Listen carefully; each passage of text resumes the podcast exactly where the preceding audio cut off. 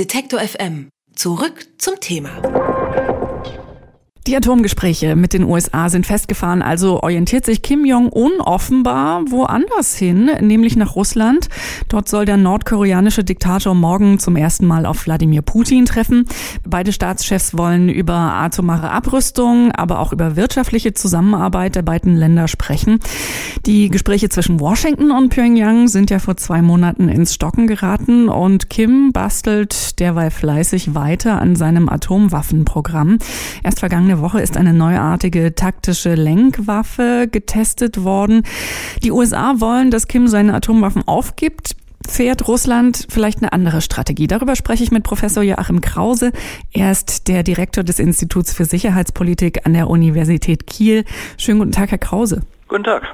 Herr Krause bekommt Kim Jong-un mit diesem Treffen in Vladivostok jetzt, was er will? Also kann er sein Atomwaffenprogramm weiterführen und gleichzeitig die wirtschaftliche Zusammenarbeit mit einer Großmacht stärken?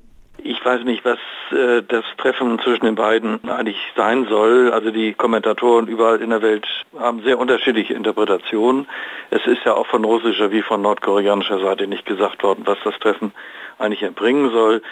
Ich vermute mal, dass äh, Kim äh, Jong-un versucht, die klassische Schaukelpolitik zwischen Russland, China und den USA fortzusetzen, die auch schon sein Vater in gewisser Weise auch seinen Großvater äh, gemacht haben. Aber ich sehe nicht, dass sich an diesem Treffen jetzt irgendetwas Wesentliches in dem Problem, das wir mit dem nordkoreanischen Nuklearprogramm haben, ändern wird. Denn für Russland hat das nordkoreanische Nuklearprogramm keinen sehr großen Stellenwert. Also erwarten Sie irgendwelche Ergebnisse oder irgendwas ähm, dramatisch Verändertes nach dem Treffen? Nee, eigentlich nicht. Ähm, es sei denn, es kommt zu einer ganz sensationellen Sache. Aber bisher ist, ist, es ja auch so, dass Russland offiziell die Sanktionen gegen Nordkorea mitträgt, obwohl wir alle wissen, dass es sozusagen unter der Decke äh, eine Vielzahl von Durchbrechungen dieser Sanktionen durch Russland gibt. Wenn natürlich Putin sagt, äh, am, am morgigen Tage die Sanktionen haben für Russland keine Geltung mehr, dann wäre das eine Sensation. Aber ich sehe da jetzt nicht, dass das kommen wird. Äh, das, äh, zumindest gibt es keine Anzeichen in diese Richtung. Das heißt, es würde auch nicht notwendigerweise irgendein Reaktionsbedarf aus äh, von Seiten der USA dann darauf äh, nötig sein? Nein, ich meine, in den USA sieht man das, glaube ich, relativ gelassen, weil bekannt ist, dass Russland zwar, wie gesagt, einerseits die Sanktionen befürwortet, andererseits aber doch ein anderes Spiel spielt. Und es gibt auch viele Hinweise darauf, dass viele der äh, Raketenwaffen, die Nordkorea hat, eigentlich russische Raketenwaffen sind und nicht selber dort hergestellt worden sind. Also das Bild ist sehr viel komplexer und sehr viel facettenhafter, als man das auf den ersten Blick äh, wahrnimmt. Und im Augenblick gibt es Verhandlungen zwischen den USA und Nordkorea, die aber auch schon wieder brach liegen, weil die Nordkoreaner mit dem amerikanischen Außenminister nicht einverstanden sind, der diese Verhandlungen führt. Hat sich denn in den ähm, vergangenen zwei Monaten äh, seit dem letzten Treffen, also mit den USA, mit Trump, irgendwas ähm, getan, Erkennbares in Nordkorea? Oder ist es tatsächlich so, wie ich so ein bisschen bei Ihnen raushöre, dass es das Übliche ist und einfach so, dass die Strategie, äh, die äh, Kim Jong-un jetzt schon länger auch fährt, so ein bisschen Säbelrasseln, aber das ausgeglichen in alle Richtungen? Ja, das Säbelrasseln hielt ja vor zwei Jahren praktisch oder vor anderthalb Jahren praktisch auf und vermittelt hört es auf. Da gibt es ja unterschiedliche Theorien für. Äh, einige sagen, er wollte ein Signal setzen, andere sagen, er hatte einfach gar keine Raketen mehr. Das muss man mal genau prüfen. Denn bisher weiß man auch noch gar nicht, wo diese Raketen dort hergestellt werden sollen in Nordkorea oder ob sie, wie gesagt, aus dem Ausland kommen.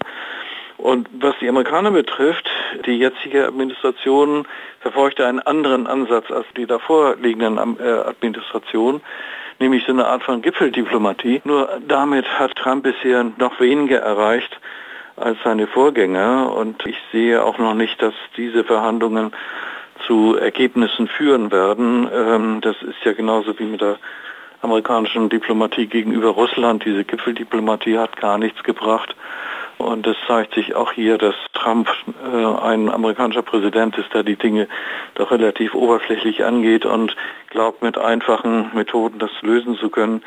Also es hat sich in den letzten Monaten nichts zum Positiven entwickelt. Wenn wir jetzt mal äh, tatsächlich davon ausgehen, dass es äh, relativ ergebnisarm sein wird, was verspricht sich denn Putin äh, davon oder warum macht er das? Naja, Putin ist eigentlich in der Region weil er in, äh, morgen, die Freitag in China einen Auftritt hat, äh, in Peking. Und das ist eigentlich der Grund, warum er der, in der Region ist. Obwohl natürlich Vladivostok noch Teil von Russland ist, aber Vladivostok ist von, von Moskau ungefähr so weit entfernt wie San Francisco von Frankfurt. Und er ist da, weil er eigentlich einen Besuch in China macht. Und es war, glaube ich, bis zur letzten Minute nicht klar, ob es tatsächlich zu diesem Treffen mit Kim kommt. Jetzt äh, macht er das, er will natürlich damit demonstrieren, dass ohne Russland in der Region nichts geht, dass Russland eine wichtige Rolle spielt, eine wichtige Stimme ähm, dem ganzen Problembereich Ostasien ist. Aber was Russland da konkret machen will, ist auch nicht zu erkennen. Im Augenblick ist Russland eigentlich mit der jetzigen Situation relativ zufrieden. Die USA sind abgelenkt ähm, und äh, das Regime in Nordkorea ist eigentlich relativ stabil, zumindest aus russischer Sicht. Und äh, ich denke nicht, dass in Russland ein großer Reformbedarf gesehen wird, was das Regime betrifft. Das ganz große Kino ist also wahrscheinlich nicht äh, zu erwarten. Ich fand ganz interessant, dass Sie Treffen ähm, zuletzt mit den USA zumindest von deren Seite sehr groß inszeniert erschienen, also groß angekündigt und ne, ähm, mhm. Riesendebatte vorab drumherum. Und das läuft jetzt so ein bisschen so halb unterm Radar, wie sie schon sagt. Man weiß nicht genau, ob überhaupt und wann und wie und in welchen Umständen. Ähm, es wird relativ klein gefahren, vermutlich. Ähm, wird es dann auch, wenn es tatsächlich stattfindet, eher so eine, fast so eine Nebenbeisache sein? Ja, die äh, Russen machen da keinen großen ähm, Effort raus. Ich meine, sie haben bis heute Morgen eigentlich nicht so richtig bestätigt, dass es äh, tatsächlich stattfinden wird. Dann wird es auch in einer Universität stattfinden. Es ist äh, offenkundig, dass die nordkoreanische Seite ein sehr viel größeres Interesse an diesem Treffen hat als die russische Seite. Immerhin ist äh, der nordkoreanische Diktator äh, über 22 Stunden mit dem Zug gefahren. Das muss man sich mal vorstellen. Die Strecke ist ja gar nicht so weit, äh, bis er nach Vladivostok kam. Für ihn scheint es offensichtlich sehr wichtig zu sein, dieses Treffen zu veranstalten. Dann kann er sagen, er ist mit den Großen dieser Welt äh, sozusagen im Gespräch. Vor einem Jahr war er ja in China, dann war, hat er sich mit Trump getroffen, jetzt mit Putin. Das hat natürlich auch was damit zu tun, dass äh, der nordkoreanische Diktator im Land selber, aber auch international als, als eine wichtige Persönlichkeit äh, angesehen werden möchte. Das scheint wohl offensichtlich das Hauptmotiv zu sein und er wird wahrscheinlich versuchen, von Russland äh, zu erreichen, dass Sanktionen von russischer Seite aufgehoben oder unterlaufen werden. Der nordkoreanische Diktator Kim Jong-un trifft sich mit Wladimir Putin in Russland. Ähm, Joachim Krause jedenfalls erwartet relativ wenig Auswirkungen von dieser Zusammenkunft. Er ist Direktor des Instituts für Sicherheitspolitik an der Universität Kiel und ich danke Ihnen sehr für diese Einschätzung und für Ihre Zeit. Ja, gerne geschehen. Alle Beiträge, Reportagen und Interviews können Sie jederzeit nachhören im Netz auf detektor.fm.